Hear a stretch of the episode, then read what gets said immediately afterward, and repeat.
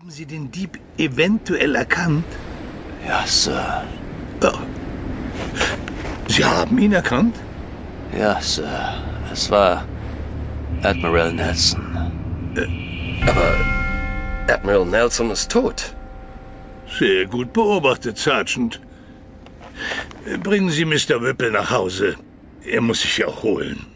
Ja, Sir, natürlich. Ich werde ihn in den nächsten Tagen noch einmal verhören. Sir, was der Mann sagt, ist völlig unmöglich. Er muss einen furchtbaren Schock erlitten haben. Unmöglich, Sergeant? Der Mann hat es gesehen. Wissen wir etwas Besseres? Denken Sie an die anderen Überfälle. Alle sind in Nächten wie diesen verübt worden. Jedes Mal waren die Opfer starr vor Schrecken. Immer waren es Bankboten. Nie haben sie Aussagen über die Täter gemacht. Warum wohl? Vermutlich, weil sie etwas Ähnliches gesehen haben wie Mr. Whipple. Er hat sich getraut zu sagen, was er gesehen hat. Die anderen haben befürchtet, für verrückt erklärt zu werden. Bedeutet das, dass Sie ihm glauben? Ich dachte, Sie lesen so wie ich Edgar Wallace, Sergeant. Hat Wallace nicht gesagt, der Kriminalist glaubt nur, was er selbst ermittelt hat und hieb- und stichfest beweisen kann.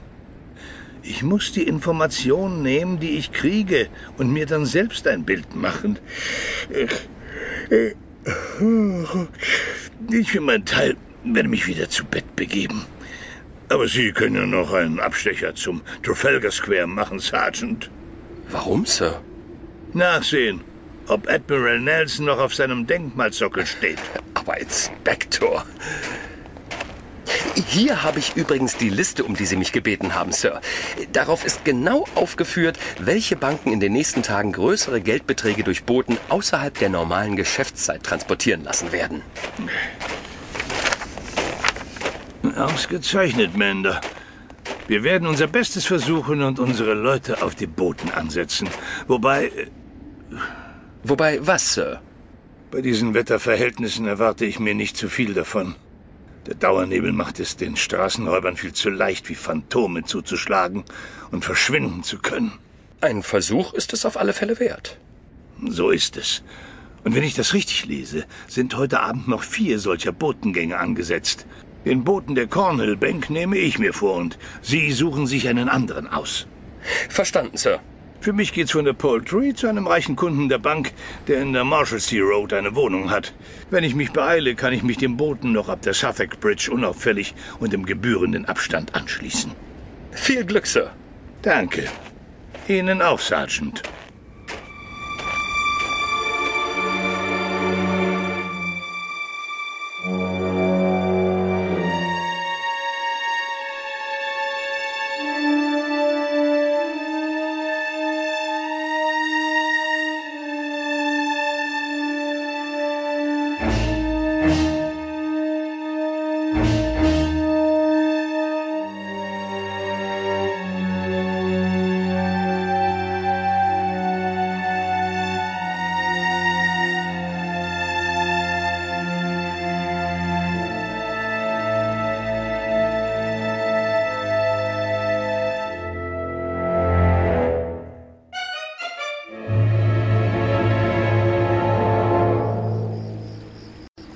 Bliss zog die silberne Taschenuhr hervor, warf einen Blick darauf und sah vor sich aus dem Nebel die Laternen der Southwark Bridge auftauchen.